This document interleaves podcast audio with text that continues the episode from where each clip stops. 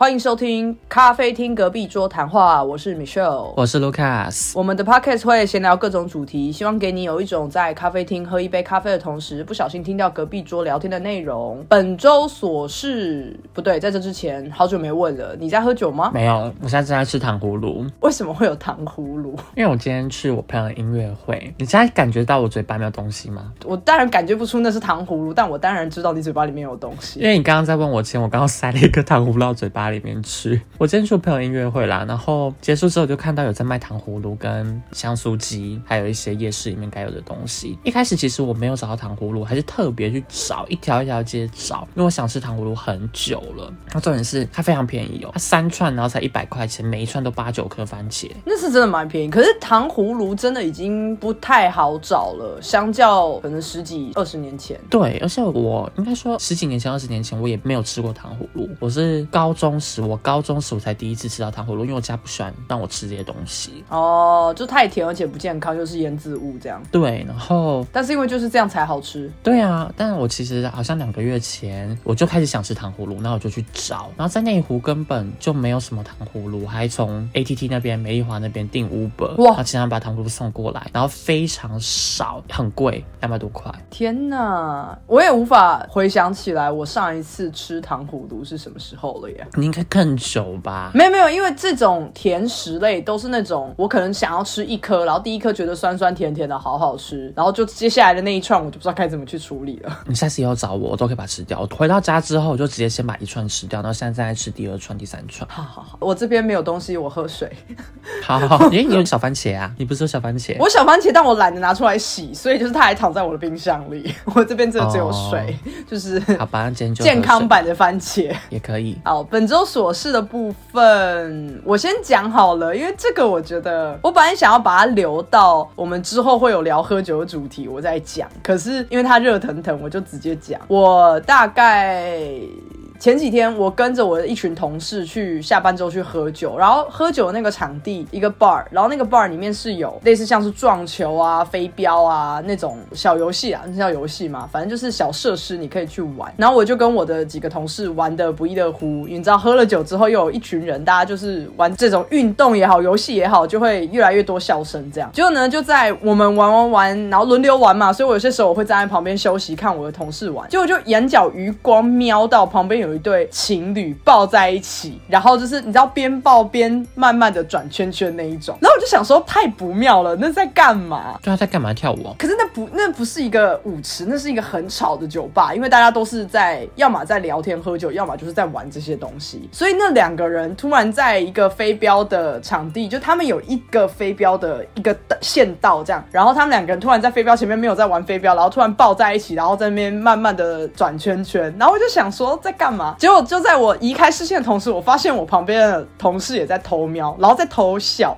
结果呢，我就想说好，我先不要看好了。结果我就下去玩，隔一下子之后，我发现，哎，那两个人就是在大接吻哎，而且在接吻的时候手还放进人家衣服里面，这样。我想说，Oh my god，为什么在这边？这一定是热恋期。或许，可是我还是觉得很不自在。虽然说那是他们的自由啦，他们想干嘛就干嘛啦，而且又喝了一点酒，可能多少。都有帮助这个生理反应之类的，可是我就觉得很尴尬，然后我就再瞄了一下我旁边的同事，以后他已经开始你知道露出那种国中男生的那种笑容，就是在那边 就那种笑容，然后一直遮住，然后又一直光明正大的在那边看，然后他还就是拿手肘去顶另外一个男同事说：“哎哎哎，你看那里。”我想说，我好像看到了两个国中男生，你知道吗？但我以为这件事情在欧洲会很常发生，我以为，我觉得很常发。可是是那个酒吧很不适合做这件事，因为那酒吧很吵，是那种大音乐，因为大家都沉浸在 party 的那个氛围里面，大家都在玩那些小游戏，所以真的很不像是可以浪漫的，就是在那边互相拥抱、接吻什么的，就是没有不可以，只是场地大家没有想到会去做这件事情。因为我之前在台湾的时候，我看过一些很怪，可能像在咖啡厅或者在班上，在班上下课时间，然后女生坐在男生腿上开始大接吻，那个让我真的觉得更怪、更冲击。对。对，也有这种，只是我就觉得断了。我们因为我们曾经高中同班过，对我们是不是班上也有这样子的人？好像有嘛，对不对？有，可是他也只有坐大腿或是共坐一张椅子，没有再更进一步了。可是那也很夸张了呀！那种通常会被一些比较严格的班导制止、哎，我就真的不懂为什么会在那边做这种事。如果我是班导的话，我也会制止、哎，我会觉得尴尬到不行、哎，我如果我的另一半要我在，比方说班级教室里面做这件事，我会生气、耶，我会觉得第一，你很不尊重旁边的人，然后这事情是我们两个人的事情，我们到没有人的地方自己享受就好了，为什么要这样？即使只是接吻，我都觉得很怪。同意。对，好，我们拉回来。总之，那对情侣呢，他们就是继续接吻、转圈圈、拥抱、上下其手。结果我就想说，好，我再把注意力转回来，我们同事之间的比赛状况。结束了我的那一轮之后，我一转头，我开始看到那个女生开始脱衣服，我想说不要啦，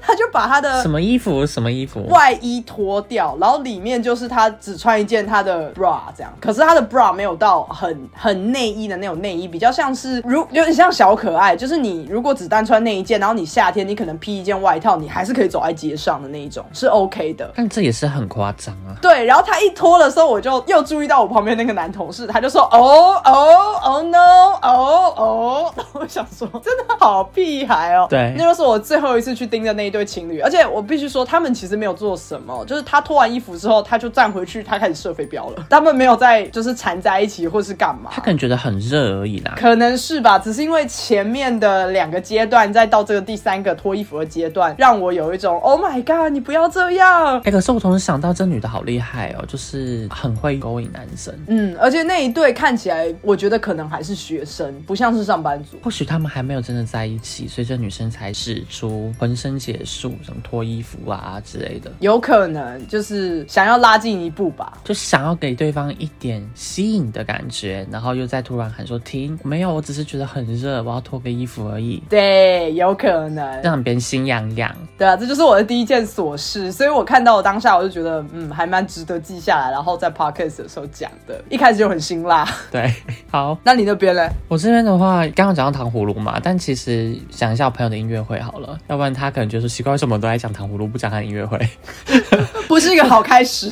其实我去前我就跟他讲说我很累，我很想睡觉，我很担心我会睡着。他就跟我讲说哦，睡着很合理啊。他说你知道吗？有时候在台上表演的时候，我也觉得很无聊，我也会睡着。等下，等下，我先问一下，这个音乐会是哪一类型的？是那种古典音乐、那种钢琴分享会、演奏会，还是乐团那种？是乐团，是管乐。哦，所以也是偏古典音乐的。没有没有没有，不算古典，他们有电影主题曲，嗯嗯嗯，然后还有一些我没有听过的歌，可是它不是我平常会听的类型，因为我平常比较喜欢听古典乐或钢琴或小提琴。那我对于管乐本来就没有太大的兴趣，就有黑管啊、竖笛，然后还有萨克斯风、长笛这样。所以他演奏的曲目是偏温柔吗？爵士吗？还是因为有萨克斯风的关系，然后整个管乐团很庞大，所以比较偏磅礴的感觉。嗯，我个人听的音乐比较是属于慢歌，嗯嗯嗯，所以我就不会起到这么大的共鸣。可是我不知道为什么明明这么的磅礴，那么的大声了，可是我还是可以睡着，就不小心睡着几次这样。那我每次睡着大概就睡个五到十秒，然后赶快再醒来，硬撑着。听起来好痛苦哦？怎么感觉很像是高中那种不能睡着的课？上课的感觉，对，但因为它分上下半场，上半场我就有这样的状况，下半场就都全程醒着。OK，可是，在上半场的时候，注意到我前排有一个男生，他超怪，他就是边听，然后一直在拍照，一直在自拍啊，自拍拍不停哦。拍完之后，他就会编其他照片，然后上传到他的交友软体上。然后，因为他自拍不是只拍一两张，他真的是拍一个多小时，又会拍到我不想被拍到，说眼睛是闭起来的状态，我就更努力的想要撑着。哇对，然后下半场人就消失了。哈，这种感觉就是不知道是不是有在经营社群的工作，就是为了打卡而去的。对，就很像是网红去餐厅吃饭，然后只是为了拍照，然后没有真的想要吃。对啊，对，而且那种场合其实不应该要用手机了。所以你朋友对于你的睡觉有感到生气吗？没有啊，而且因为他后来有问我，他跟我讲说，所以你后来睡着吗？我说有啊，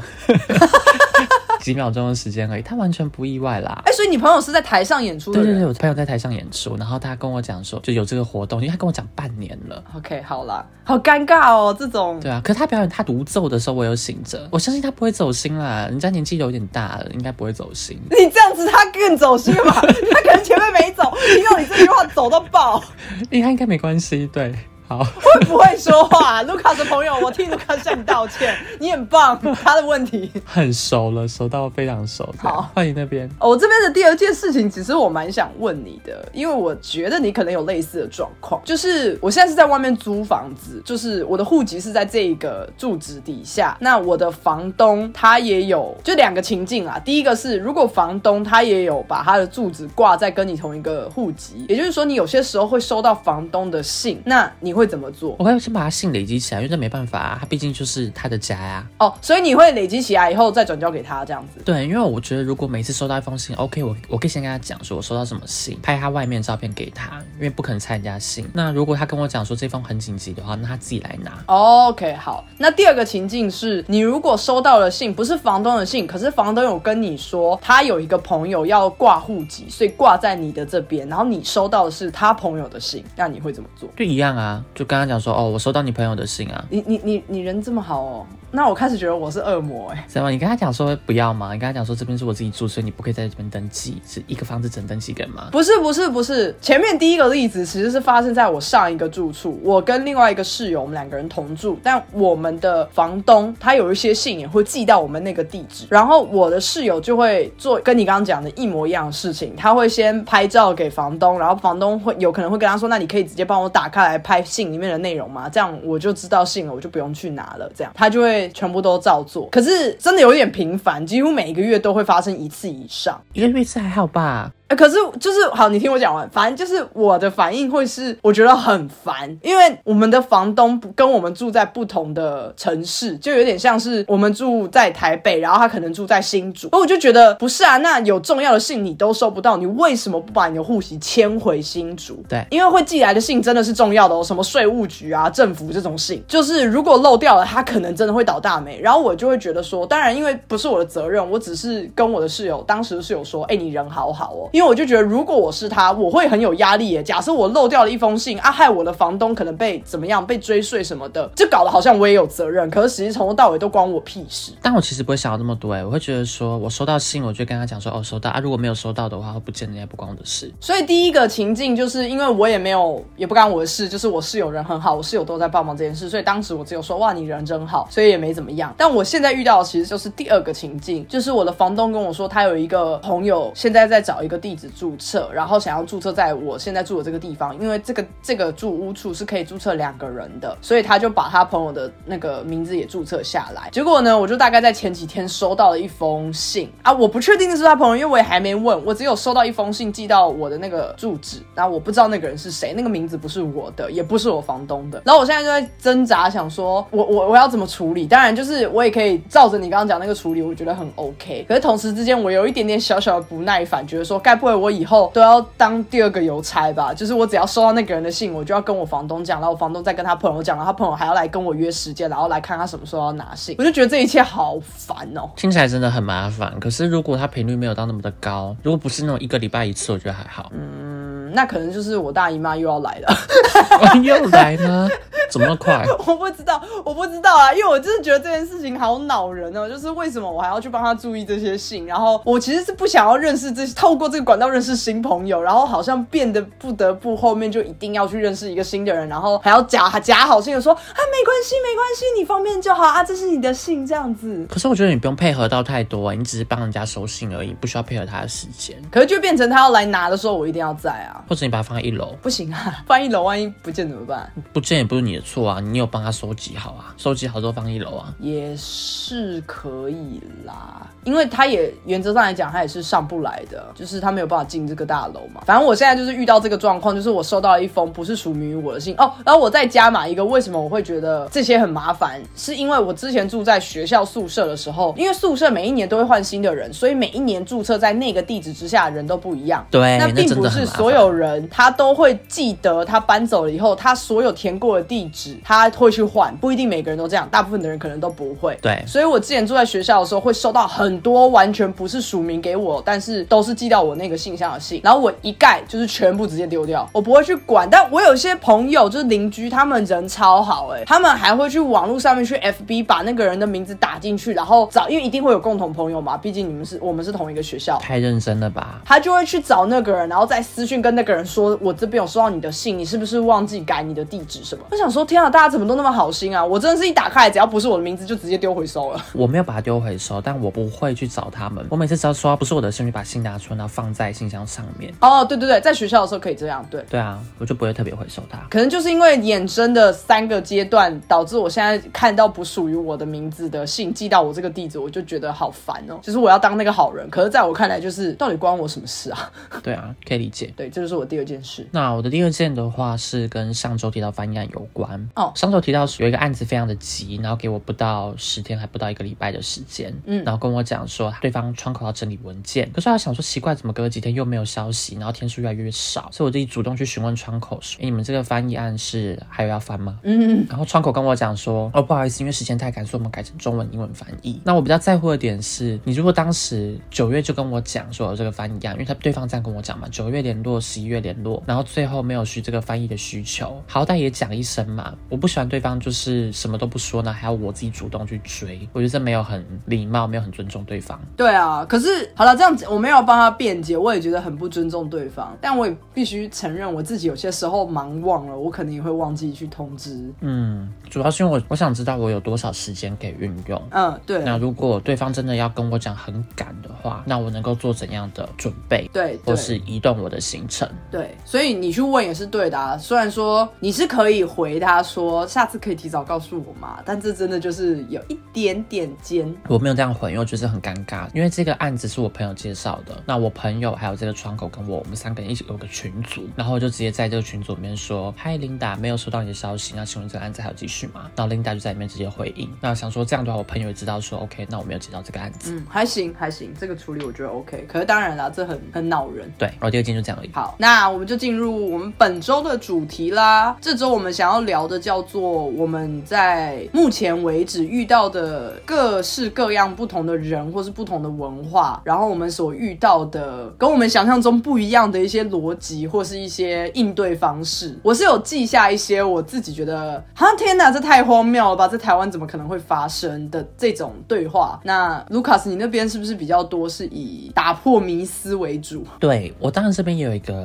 情况剧，因为我很常遇到这样的情况。OK，好那我这边列的三点都是跟迷思有关的。好，那我想先从我那个情况开始。我发现除了搭车，还有在座位，可能像我今天有遇到这样的状况，我在音乐会那边户外有场地，嗯或者说前阵子在开会，一个会议室里面有那么多的位置嘛，总会有人指着位置，然后我都戴耳机，或可能没有办法听到对方在讲什么情况下，对方指着位置，然后我就点头，然后对方有时候可能会走掉，我觉得很困惑，想说嗯为什么什么走掉？我不都跟你点头了吗？因为我会想说对方是在询问这座位是空着的吗？哦，我就一点头嘛，想说对，它是空着的。可是有一些人，他们可能他的理解会是这座位有人坐吗？然后我点头，代表就是有人坐，所以他就走掉。对，对，那我发现说这个会体现在语言上，因为以德文来讲的话，我们常会讲说这座位是空的吗？是可以使用的吗？但好像有一些语言的话，像可能中文啊，或是英文，或者说 occupied，比较会往这个方向来进行。我觉得可能不一定只是语言呢、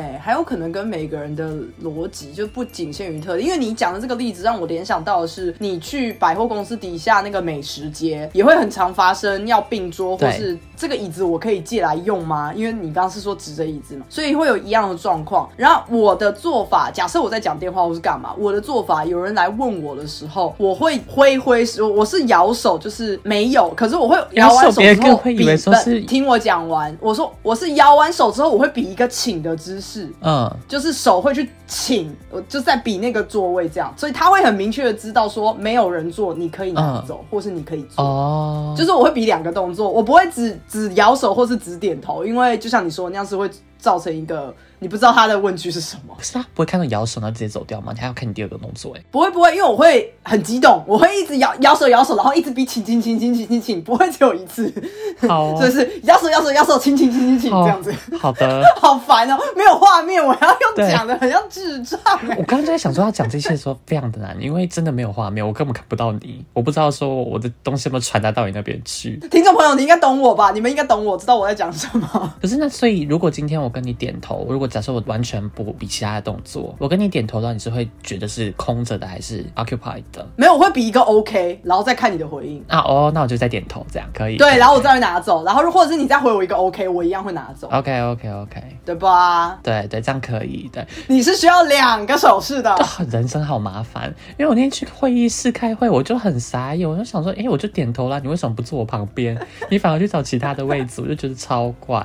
好啦，算了啦，搞不好他找到他朋友，你就这样想就好了。哦，好吧，可以。那我们轮流讲一个好，我这边也讲一个，这个我觉得很妙，搞不好我猜你没有遇过，如果你有遇过，我很惊讶。这是我在一个语言班，我去上一个语言班。然后我遇到了一个埃及人，但我不确定这是不是只有埃及会有逻辑。首先，他是我人生遇到的第一个埃及人，也是目前唯一的一个埃及人，所以我没有其他的数据可以去参考。然后这个埃及人呢，他跟老师有了一整段的对话，老师整个不知道要怎么反应，然后我听到我也整个就是腔掉这样。我们那天是一个像是模拟考，一个小考，小考完之后，老师就把考卷发回来，发回来以后，老师就开始解释说，如果你这次的分数是拿到多少分的话，你可能要再更加把劲的努力，因为你可能期末考可能考不过。那如果你是拿到什么样子的分数的话，你还 OK，但是你要小心不要粗心。你要拿到什么的话，你现在是非常好，你就是没有问题，你就继续照你的轨道走。老师在讲这个东西，结果呢，老师就一个一个去看，因为大家都在看自己错的题目在哪里嘛。然后老师就特别针对你可能有问题，他就会特别说，哎、有问题吗？有问题吗？老师就是随便问一下。就他走到这个埃及人旁边的时候，那埃及人的分数好像很很低很低，这样老师就跟他说，哎、还 OK 吗？你学习上有没有什么问题要问？老师也没有什么恶意，就只是单纯问。然后那埃及人就说，哦，我没有问题，我很好啊。那个我只是想说，我其实不是很在意这个考试的成绩，就是对我来说，学习最重要的不是这个成绩。竟然他讲的很诚恳，然后老师就说 OK 没有问题。可是如果你这样子的话，你可能就没有办法考过期末考，你就没有办法升到下一个等级去了。所以要好好努力这样。然后那埃及人就说哦没有没有没有，我这就是我刚刚要跟你强调，就是我我我不是很 care 成绩的，我觉得成绩真的没有关系，我我要的是学习，所以我还是会继续学下去。没有人家就跟你讲说你就下不去啊，对老师直接满脸问号，老师就用 他们讲鬼打墙，老师就说，他说，对我知道你有那个学习的热忱，只是我跟你说，你这样子的分数，我会没有办法让你升一阶。对啊然后那埃及人其实也有点不知道为什么老师听不懂，他还跟老师说，他说我我说过我不在意成绩，我只是要一直学下去而已。然后我就想说，这什么？他可能觉得说，因为他有付钱，然后他就算没有这个程度，老师没有让他让他下去，他以为说付钱了就可以上课的概念。我不知道哎、我瞬间我听到当下，我其实快笑出来了，因为我会觉得说，我刚到底听到了一个什么对话，而且他讲的很诚恳哦，他没有在跟你说啊，拜托让我过啦，就是不是那种，他真的是很诚恳说，我真的不在意成绩的，我只是想要上下去。我想说，哦啊，这么这么简单哦，那大学就不用退，不用有人退学了。对啊，因为你你讲的这一点让我非常非常意外，是我之前遇过的埃及人或包括中东国家的人，他们是超在意成绩的耶，非常在意，也是语言班，就跟他们拿个九十五分了，他们还会去跟老师争说，哎，我觉得我应该拿九十六分或九十七分。反而我是那种不在意的，我会觉得说何必呢？就争个一两分有什么意义？你就是在语言班而已啊，你就不是就九五就已经很好啦，你又不是这种五十八变六十的概念，那可能真的是跟个性有关诶、因为你这个就是放到我以前大学经验也有这种啊，就他明明就已经是书卷了，他已经是班上第一名了，但是他还是会一直每一题他错了每一题都会举手说，老师那我写这个答案可以吗？老师那这个答案可以吗？我觉得大学生我比较能够可以理解，因为他可能真的很在乎。但语言班到底分数有多么重要啊？哦，对，语言班其实只有 pass or fail，你知道吗？就是过了就过了，没过就没过。就我很同意这个埃及人他讲的，就是他在意的是学习这一块，分数并不是那么的重要。因为我当时在语言班的时候，我也是这这样想。嗯，可是你就是知道说，考试最后结果还是会决定你能不能继续上下去，这件事情是不会改变的，不会因为你说我真的很有热忱，我要继续上下去，分数不是重要，它只是一个数字，那个老师就会放行，好不好？所以我当下听到，我只是想说，哈，什么意思？我第一次听到有人用这种方式去争取升级，很特别。这是我遇到的第一个埃及的故事。那你后来跟这个同学有互动吗？没有哎、因为我们那个语言班就是每一次上课的座位是老师排的，所以你是每一堂课对到的同学跟练习的同学都不一样。我好像只有跟他在某一堂课的时候是练习的伙伴，可是下课时间不会闲聊，大家下课都很安静，所以没有什么私底下的互动，就只有上课的绘画，然后结束就结束。OK，哎、你刚刚讲到语言班的时候，突然想到有一个案子，也不是案子，有一个有一个好笑的东西是没有列在我这边的。当时我们语言班上有蜜蜂飞进来教室，然后有个俄罗斯人，嗯我觉得他蛮幽默的。他蜜蜂打死之后，因为我们不是垃圾都要做分类嘛，对，我们都要做纸类啊，啊或杂类，或是厨余类。嗯，他 把蜜蜂打死之后，然后他就跟我们讲说，是不是这应该是有机吧？对，就是有机类，我觉得很好笑。第一个他敢打死蜜蜂，我已经觉得很很很很夸张了。嗯第二个，他竟然还还还在想他要怎么分类，对，我觉得这这逻辑也是很特别。但我那时候也做过一件很坏的事情，我当时比较年少无知，比较没文化。就有一次要交换圣诞礼物的时候，然后我们的助教就进来讲说，哦，可是可惜没有一块布，因为我们想把那个圣诞礼物给盖住。其实我不懂有什么好盖的啦，我觉得没有必要盖。但我那时候很白目，我就讲跟中东的一个女生讲说，哎，你头上的那个可以拆下来，把它当成布盖住吗？Oh my god！他没有打你哦，他没有打我，可是我真的觉得我当时不应该这样讲，我你好白目哦。真的这样觉得我很扣分。他有笑笑的，然后他可能说 Lucas 这样子，可是我觉得哎不行，我真的讲错话。他人好好哦，你真的是超白目哎！我的天哪！头巾怎么可以拆下来呢？或者说我可能当时其实想假说，哎，你有没有备用的头巾可以让我们盖住？也是不行啊，这样不越，描越黑，这样也不行。当然不行啊！我的天哪，好可怕！我真是为你捏一把冷汗呢。我觉得如果弄不好会被说是歧视哎、对呀、就是好了，可能就像你，你也承认了，就是你当时比较年少，所以稍微没文化一点。你现在知道不能这么做，我觉得就可就好了啦。我当然知道，对啊对啊，哎、这个这个白目的故事，我可以直接连到下一个白目的故事。可，以，对就是呃，我我在工作上，我有认识好好多个荷兰人。那大家可能对于荷兰的印象也都是荷兰人讲话非常的直接。这个我在前面可能在聊外国工作的时候，我也有提到这一点。外国呃荷兰人，特别是荷兰人，他们真的是以讲话直接闻名，就是全世界的人或多或少都知道。但是我必须要说，他们讲话直接这件事情，好处当然就是他们是对事不对人，因为他们对任何人都是这么的直接。可是反过来讲，就是他们有些时候直接到非常的白目了，真的是白目，就是在台湾人的眼睛里面，是你超级不会看气氛，你不我会看现在当下的场合，你这个时候你就是闭嘴就好，你为什么要问出那一句话？就是会有很常会发生这种事情。可荷兰人他甚至会觉得，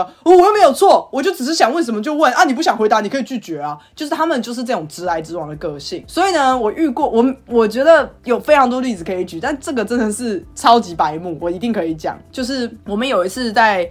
呃，也是在一个算是一个场合，我们遇到了一个英国人，但是那个英国人他是他是苏格兰人，他不是很传统的那种呃，比方说你在《哈利波特》里面看到的那些英国人的长相，然后他也不是印度裔，所以你看到这个人的时候，你可能第一次猜测，在他没有开口讲话之前，你可能不会猜他是英国人。所以当时我们听到他讲的是英式英文，可是因为英式英文，你有可能是爱尔兰，你有可能是澳洲，就是还是有其他的选项的。所以我这个荷兰同事就问了这个同事说，就问了这个人说，哎，你是哪里来？你是哪里人？就这个同事就回说，哦，我是英国人。结果荷荷兰同事就是有点惊讶说，哦，你是英国人哦。那那个人就说，对对对，我其实是苏格兰的。结果这荷兰同事竟然下一句话接说，哎。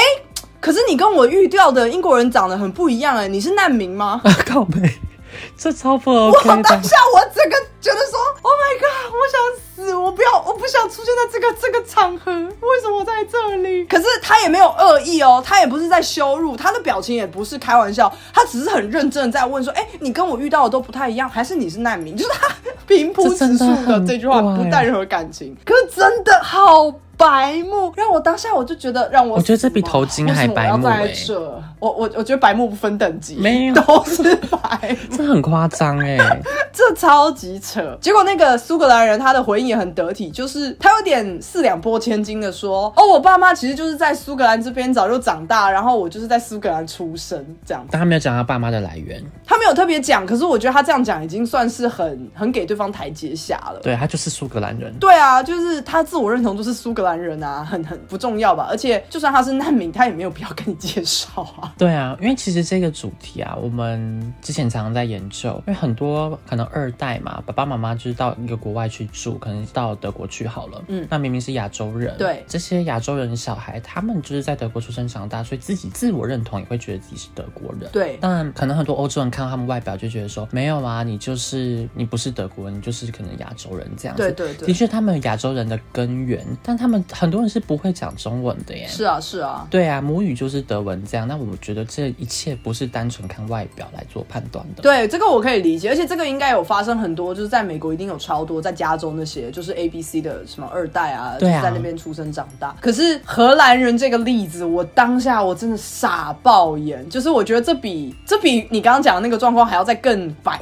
白目超多，你刚刚讲那个状况可能是先入为主的一个观念，但没办法，因为外表嘛，肤色你会有一个先天的刻板印象。可是这个完全就是你问出口了耶，我的天！对，而且还讲难民，这真的很很很不知道为什么会这样，所以我只能说，就是如果大家有遇到一些荷兰人要一起工作，或是共事，或是不管怎么样，他们人真的很好，但是很多时候他讲出来的一些话，真的不要往心里去，你就把他们当直接的大白目就好。他们很多时候是非常不看场合的。有一些荷兰人，他是在那个场合之后，他会发现他刚刚是不是讲了很多不好的话，他会回头过来跟大家道歉。那他们道歉也很直接，哦，抱歉，我刚刚是不是讲了呃讲了什么什么话，让大家让大家难生气，或是让大家不舒服，我很抱歉。他们道歉也是这么的直接，可是有不一定每一个人他都会觉得他讲的那句话有问题，所以就是跟荷兰人打交道的时候，不要不要放太多自己个人的那种情绪在里面，他们就是。白目就是接你刚刚那个故事，可是语言班的故事我其实还有一个，但这个我觉得很可能也偏个案。当时我在上一个语言班的时候，我们的老师是英国人，然后他上课的时候给人一种好严格的感觉，他会跟很硬板硬眼，每一个都跟你讲的很清楚规则，比方说这个东西我已经放在网络上面了，你可以在哪个平台哪个平台都可以找到，然后在那个平台上面的时候，你们找到了这个资料的话，它里面会有几页，那特别要注意要重要要注意的事情是第五页跟第六页，类似这种，他会记得非常清楚，而且他讲话非常的有条理，又加上他是那种很柔美的英国腔，是一个女生，所以他在听他上课的时候，真的很像是麦教授，哦哈利波特里面的麦教授，有画面。完全就是那样，形象也很像，就是不太会笑，可是他对学生非常的严格，但是也对你非常的好。然后我第一次被他吓到是，我们上课的同学里面有一个同学就突然举手，然后说：“老师，你可以把你刚刚讲的这个讲义放在网络上面吗？”他其实也只是问了一个很多同学都会问的一个很平常的问题。就那个老师呢，他就他没有爆气，可是他就是用非常冷静、轻柔、一模一样的速度跟态度回答那个同学说：“我刚刚都已经讲得很清楚了，这些都已经放在上网络的 Canvas 上面了。我相信你刚刚是没有太认真听，而且你也没有在事前去预习，甚至没有开过 Canvas 看到你已经有哪些的东西。我只是要提醒你，这些东西早就已经在上面了。你可以做到你学生的本分，就是把这些全部都看完，而不是在这边再要求我再做一次。”哇哦，他讲的也很直接耶。很直接，而且超顺哦。就是我刚刚还有点卡词，但是他顺到一个不行。然后那个瞬，那个同学瞬间石化，然后班上安静，可是他也没有大吼大叫，他也没有生气，而且他讲的全部都是事实。对对，然后老师就转过来看全部同学说：“还有任何问题吗他太不爽了。但我真的觉得这个，嗯，很厉害，很值得学习。？”很厉害。然后我不知道是不是每个英国老师都这样，因为毕竟他的，我就说他的模板真的是麦教授。对，然后我那个时候我其实是有点害怕他的，因为我就觉得说啊，Oh oh my god，Oh my god，我我我我的，万一我是不是因为那就是一个英文班嘛，因为他是英国人，我想说天啊，我英文那么差，他会不会之后就是定我这样？就是在某一次也是类似像小考吧，就不是小考啊，就是写文章，然后他发还回来的时候，大家也在那边看自己错的地方，然后每个人其实都是满江红，可是我看到我自己的卷子是满江红的时候，我其实也有点羞愧，我觉得啊怎么错这么多？他就一个一个也是去看你错的地方，然后问说有没有问题，有没有问题。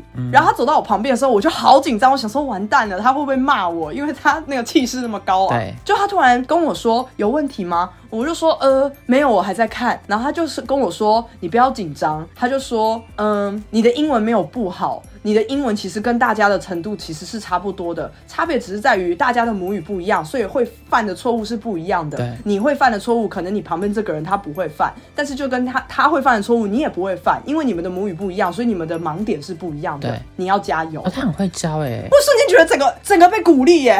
我觉得他刚讲的超好。对啊，他讲的非常正确啊，因为你本来的使用的语言不同，你逻辑就不一样，错的东西就不同啊。对，所以他就跟我说，你们班除了那个谁谁谁，这跟谁谁谁，然后那两个就是母语人士。他说，除了那两个人，绝对不可能会犯就是英文的一些基础错误，他们可能是比较犯在一些，比方说拼字那一种。可是你们其他人，大家都是一样的，所以你不要觉得自卑，你很棒，你要继续加油。嗯我怎么被鼓舞到哎、我被鼓舞到不行哎、因为我一开始就觉得我满江红哎、o h my god。你看他其实又认真，然后又会鼓励人，我觉得这老师非常的 OK 耶、对啊，所以我当下我就觉得说，天呐，他真的是严师，可是他私底下好温柔。我想说，每个每个英国的老师都这样吗？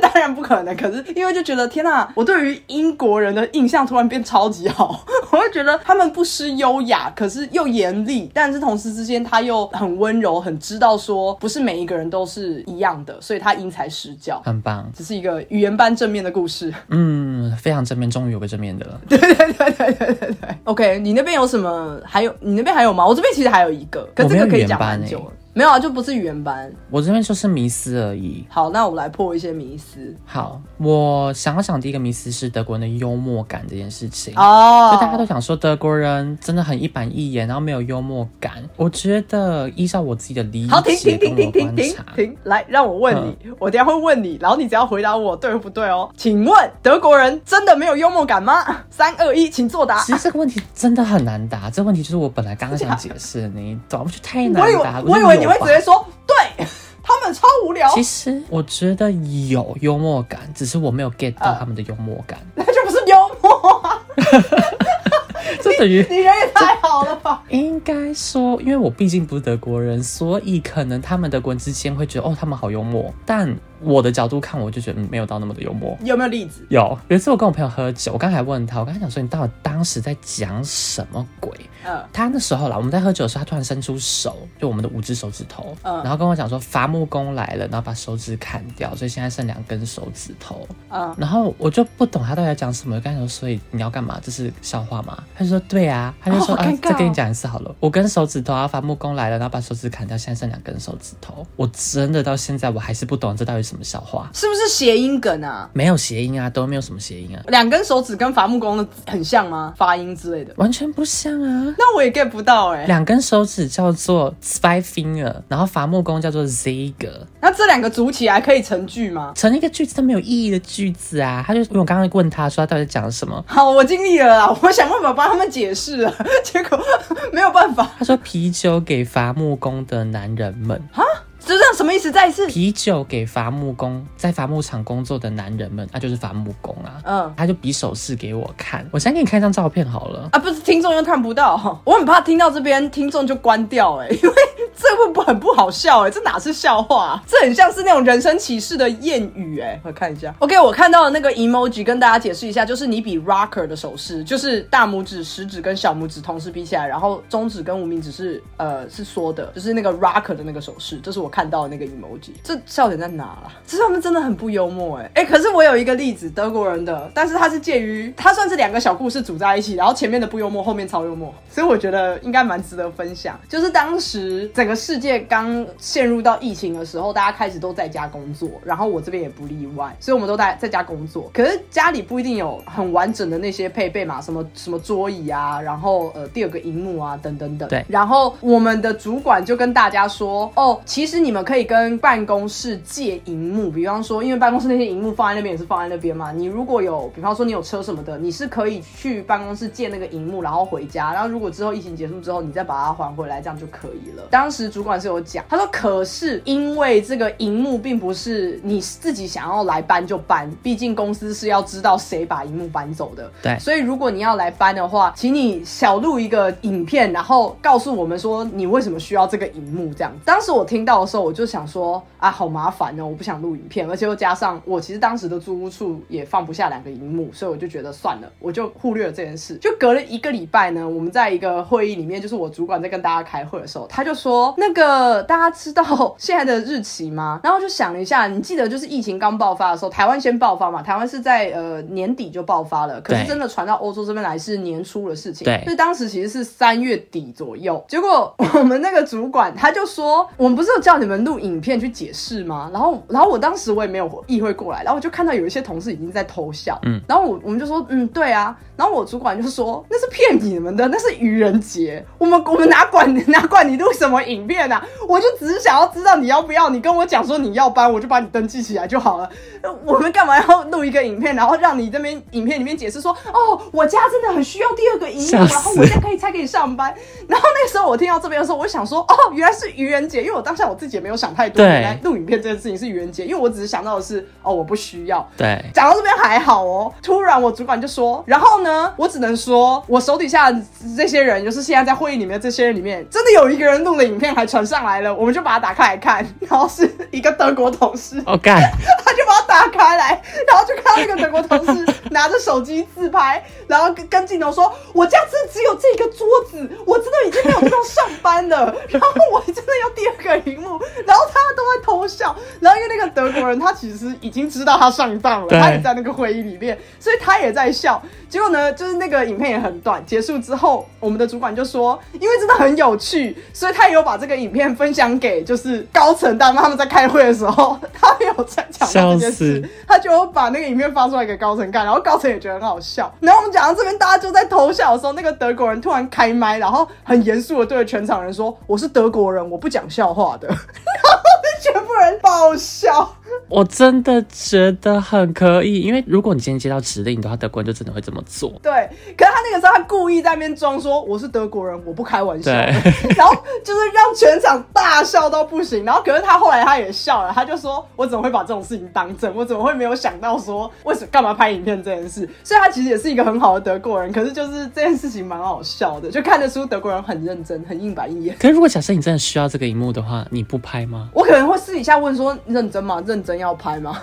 我会一直去撸这件事情。我会说我真的很需要，可是我可以不要拍吗？对，我会可能会想说，嗯，我就是家里就没有啊，为什么要拍这影片？但如果今天主管跟我讲说，哦，要给高层看，要跟高层交代，那我会拍哎、我就会笨笨的拍哎、我不会，我会先让别人看第一批的人就是尝试的怎么样。嗯，如果第一批的人真的都全部都拍了，而且拿到了荧幕了，那我只好硬着头皮做，或者是我就土豪一点，我自己买一个荧幕。哦可是如果如果别人有人没拍还拿到荧幕了，我就会说，哎、那你怎么做？你怎么做？OK，就补一个德国人不讲笑话的一个例子。但我觉得我这个比你那个手势好笑。对，好笑很多，因为我真的还是不懂这个伐木工有什么好笑的。然后，因为我们课本每五个单元就有一个笑话，我真的觉得笑话很无聊哎、我每次教我都觉得好尴尬哦。可能就像是有一个旅客去跟店员讲说，因为你知道我们性别爹地大四个东西，我们在这 podcast 讲了好几次。嗯那个笑话在讲说，旅客去问店员说，请问这个东西它的爹地大它的性别是什么？嗯，然后店员就跟他讲说是什么什么东西这样。嗯然后后来旅客又在问店员说，那请问这个东西呢，它爹地大是什么呢？然后店员又回他。嗯后来旅客又再问了一个问题，然后店员就跟他讲说，我不是字典，我是店员，请你去查字典。然后那个旅客就很白目，就问他说，哦，请问字典是爹地大是哪一个？嗯对，这是他的笑话。哈但我真的觉得很无聊啊。哎、我觉得这比我们早餐店那个早餐店大冰奶上面的那个笑话还要烂哎。很烂，因为这个就变成说哦，所以嘞，当我每次讲的时候，我不能让学生觉得说哦，好像我们这个很无聊，我都要话剧社演技吗？对，没错。但我后来都不再跟他们解释笑话，跟他反正解释的文法，就跟他说哦，因为你看嘛，就是字典啊，它就是大死啊，叭叭叭之类的，太不好笑了。我还以为最后会有一个峰回路转的一个 punch line，因为你刚刚那个有三四个阶段，我以为是那种金斧头、银斧头的那种，你知道吗？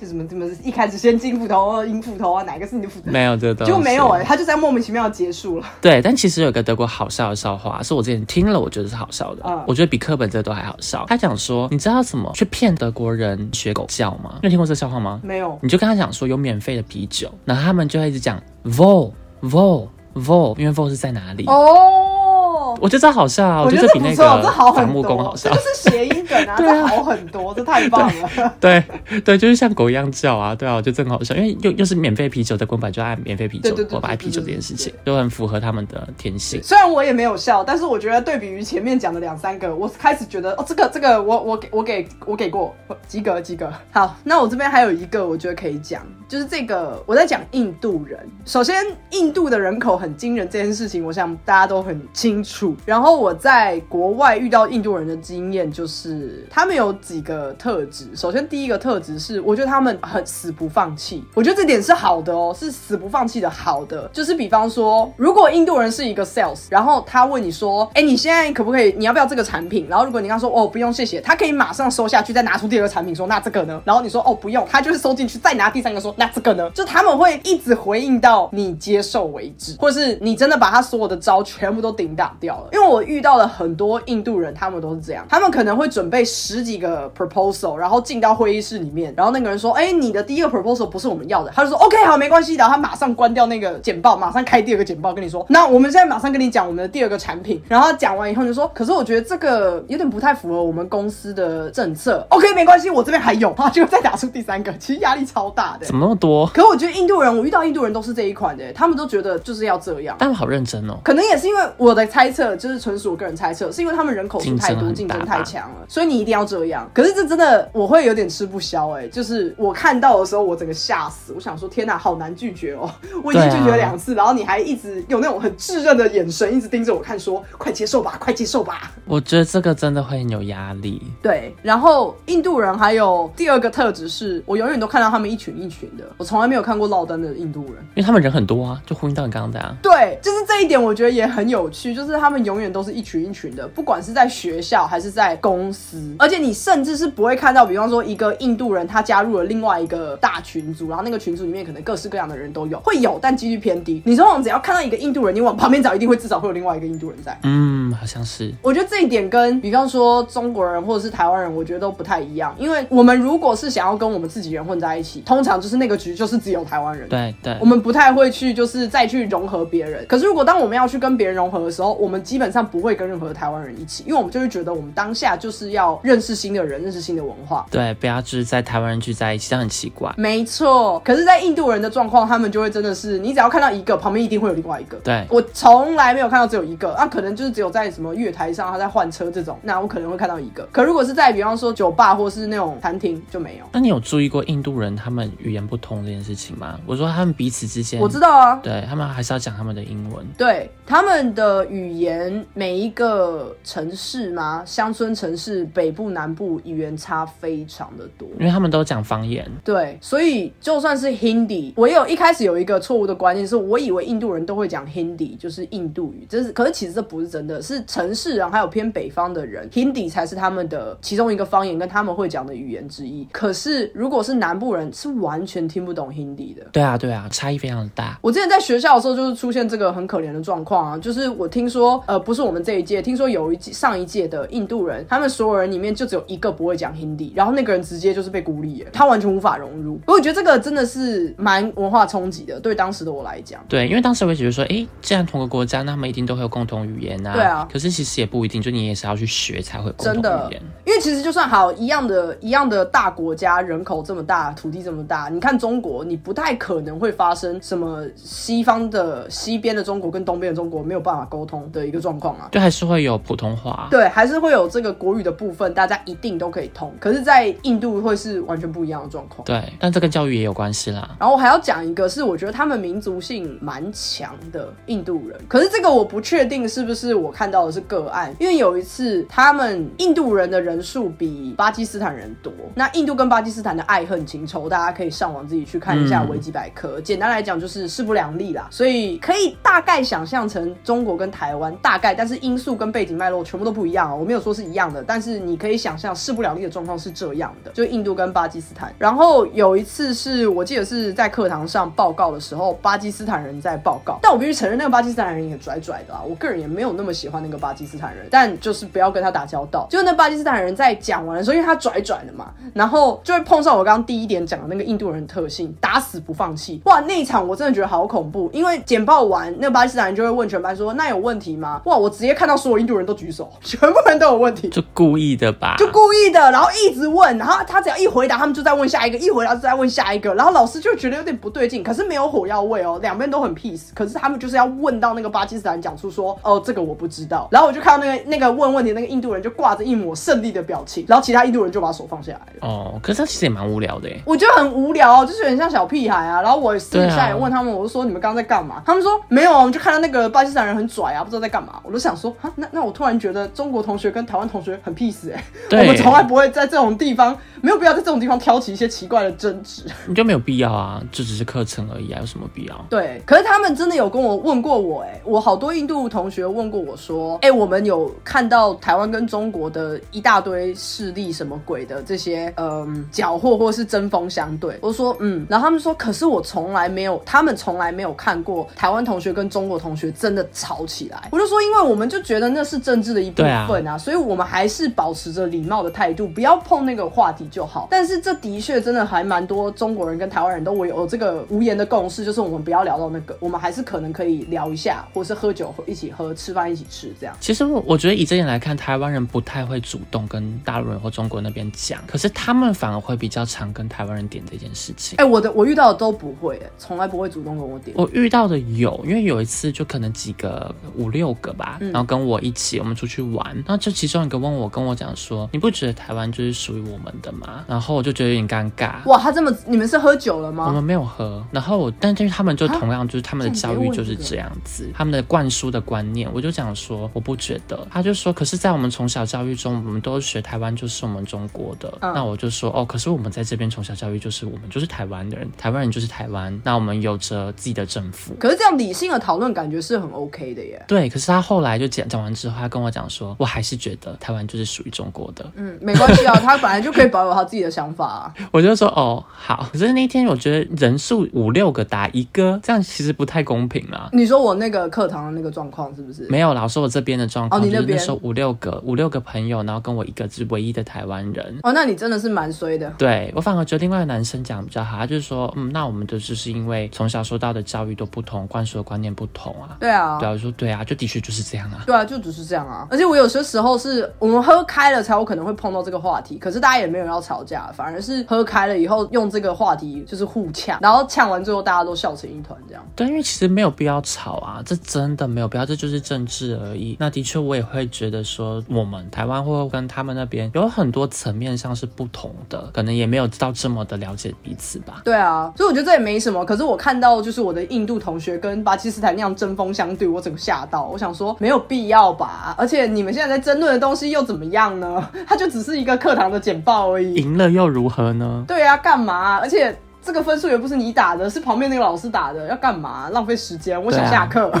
重点，啊最后一句话才是重点，我要下课，不要吵。但也很酷，我还没有认识巴基斯坦人。可是我没有那么爱那个巴基斯坦人，不是不是爱啊，就是我没有那么喜欢那个巴基斯坦人，因为我觉得那个巴基斯坦人有一点投机取巧。哎，这其实我没有列出来，今天既然聊到，我可以聊一下，因为我也只认识那一个巴基斯坦人，然后但是他是一个很投机取巧的人，我觉得不知道是不是他个性啊，我没有要讲他们整个国家的人都是这样。我可以举两个例子，第一个例子是他是抽烟的人，他有烟瘾，可是他从来不会带烟在身上，他都是用蹭的，他不管到哪里只要看到有人在抽烟，他就会走过去说：“哦，给我可以给我一根吗？”这样子。可是因为他没有特定的对象问，所以他每次都在不同的地方问。只是我之所以会觉得非常不 OK 的点是，有一次我在呃等火车的时候，我在月台上面，然后我就遇到他，不是只有我们两个人，就是有一群同学。结果遇到那个巴基斯坦人，然后他就是从很远的地方走过来以后，嘴上就是叼了一根烟这样，然后他竟然还抱怨说：“我竟然问了五个人才拿到这一根烟。”哈，这还有什么好抱怨的？也你自己太都没有带没礼貌了烟吧，然后你还一直问别人，还觉得说哦问了那么多人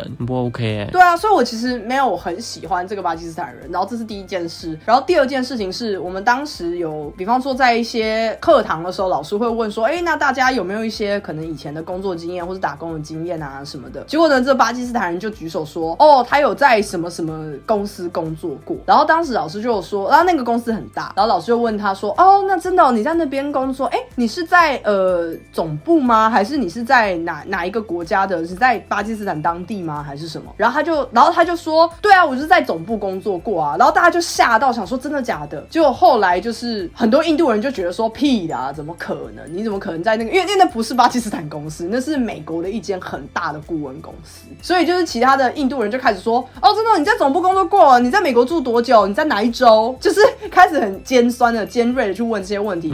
结果就问到最后，就不是在课堂上问，就私底下就是有点像是求他。就问到最后以后，那个巴基斯坦人就默默说：“好啦，我其实是在巴基斯坦的分公司工作的啦。”那有什么好不能讲的？对，我就觉得这没什么好讲，因为那个那个公司的确很大，很大的一间顾问公司，就是非常世界知名。那你就承认你是在巴基斯坦当地的，有什么有有很、啊 很奇怪吗？就是跟台湾的外商公司，你你也不会觉得这是什么很奇怪的事情，因为你就是来自台湾、对啊，这有什么好隐瞒或是说谎的？，对，所以我就满足自己的自我。就觉得这个人人品很很怪啊，就是他感觉有点像是想要蒙混过关，然后加上前面那个烟的那个事件，我其实就没有那么喜欢这个人。我能够理解你不喜欢，因为我真的觉得很怪，就尤其第二点但我觉得特别的怪，没有必要特别的说谎啊。我觉得第一点是最怪的吧，第一点超级得了便宜才还卖乖、欸。嗯，那好像都蛮怪的，就是我觉得没有必要打肿脸充胖子，然后也没有必要就是在没有东西的情况下去跟别人要东西呢，还在那边抱怨，没有什么好抱怨的啊。对啊，我就想说算了，反正我也不会再跟这个人有任何交道，的确也没有再联络什么的。嗯只是当下也是文化冲击，文化冲击。嗯哼对我这边就是大概就这样，分享了好几个故事。，OK。你那边还有一些刻板印象要破吗？还有一个就是大家都觉得德国人很准时这件事情，哦我必须要讲，没有，并不一定。我觉得我们亚洲人才真的准时。没错，他们的火车是一直在误点的呀，而且有时候误点半个小时，误点两个小时都是常真态。的。那我之前有问过，我说为什么你们火车就是没办法准时？他们说因为火车铁轨很老旧，哦，也好像很合理你。没办法全部换新，他们只能逐步一直在换，一直换，然后就造成施工，那施工就会造成误点。可是他有，他们有承认他们的确不准时这一件事吗？有啊，他们有承认、啊哦那还好对，只是台湾人都觉得德国人很准时，或欧洲都很准时。我说没有，并没有都很准时。因为我之前一直听到一种说法，就是说德国就是在欧洲的日本，因为日本人非常的守时，然后非常的严谨。然后我一开始有这种印象，我就觉得说，哦，所以德国，因为毕竟他们一板一眼嘛，所以我就想说他们可能真的也是很守时。结果我就发现，我去德国玩了几次，啊，就没有啊，就是就像你说的，就是火车一天到晚都在都在迟到啊。然后我甚至也坐过他们的什么路面电车，那开到一半突然给你改路线，然后我想说什么意思？为什为为什么会这么变动？就每天都会出状况。对啊，他们，我同意人是一板一眼，很多规定没有错。可是以交通工具来看的话，是真的很常出问题。而且以我们的地铁也是，也不我们，以他们的地铁也是，连地铁都可以误点，我就觉得很夸张。嗯，对啊，每次会讲说，哦，因为我们有技术上的问题，然后怎么一天到晚问题都超多的感觉。对啊，对，而且我刚刚想到说，我之前有去德国人，我们以前老师家，嗯，然后假设他跟我讲说两点到好了，我想说两点我怕就是准时到好像不太好，我还提早到，就是一点四十分、一点四十五分左右到那边，还被老师发现。老师跟我讲说，呃，其实我们是两点才开始，你不要提早来啊。我就说，哦，可是因为我想说，就提早到附近，我怕我迟到。他就说，哦，其实这在德国都还被认为是不礼貌的，因为你提早到，然后我们这边都还没有准备好，还有给我个机会。我很尴尬，我刚才说，所以那我现在怎么办？我现在在外面等吗？他就说，哦，不用，就进来等嘛。只是呢，就是这件事情在我们德国呢是不好的，你可以晚个几分钟，你可以两点五分到两点十分到，但你不要提早到。哇，这个我不知道哎，谢谢你讲出来哎。原来找到我知道这种说法，有些人会觉得找到是给别人压力的，其实是不太礼貌。对可是我没有料到说，原来德国人是这样子的想法。就他们觉得说你可以准时或晚一些些，而且其实晚一些些很合理啊，晚个五分钟都比准时好。哇，好，这这真的是破除掉一些迷思，因为真的，比方说在日本的话，有去日本玩的都知道，你如果在等电车，他们绝对是准时的，他们只要一开始迟到，就算只有两分钟，他们整个广播会开始一直大道歉，会一直大道歉，然后跟你说，我们真的非常非常的抱歉，我们现在误点了两分钟，然后大部分的人都会觉得，呃，两分钟这有什么？可能日本人他们就觉得这样子才是道歉才是正常的，对可是就是对比于世界上大部分的国家，哦，这件事情有点就是有点太对自己太严格了啦。两分钟真的没关系，五分钟都还好。对啊，对啊，就合理的范围内啊。对，所以德国人也真的没有，他是一板一眼，就像你说的，他是一板一眼，但他真的没有到很守时。然后还有包括前面的名词，就是也没那个没有要破哎、就是德国人的幽默对他们的幽默我们真的不懂，可能他们很幽默，我们不懂。哎、他们的迷因图你笑得出来吗我看过很多图，但我真的觉得都好无聊。？Oh my god！对，不像我们这边的梗图那么的好玩。我尽力了，德国人，对不起，我真的尽力要帮你们讲话了。从前面那个笑话，我已经帮你想了，是不是谐音，是不是有一个语句，都不是。然后你们的迷音图、啊算了，对不起，好，就这样。那个德国人，你们好棒。而且他们东西又很粗糙啊，他们粗很粗糙，所以让我觉得说根本连点进去都不太想点。好了，我们打在这里，我们再批评下去就会变成 批判德国无聊大赛。好了，我们今天就是大概浅聊了，呃，也没有到浅聊，其实聊了蛮多各种各式各样遇到不同人的故事，有一些蛮荒谬，有一些蛮暖心的，然后有一些蛮多迷思被打破或是加深的。对就希望你们喜欢，然后我们就下周见喽，拜拜下。周见，拜拜。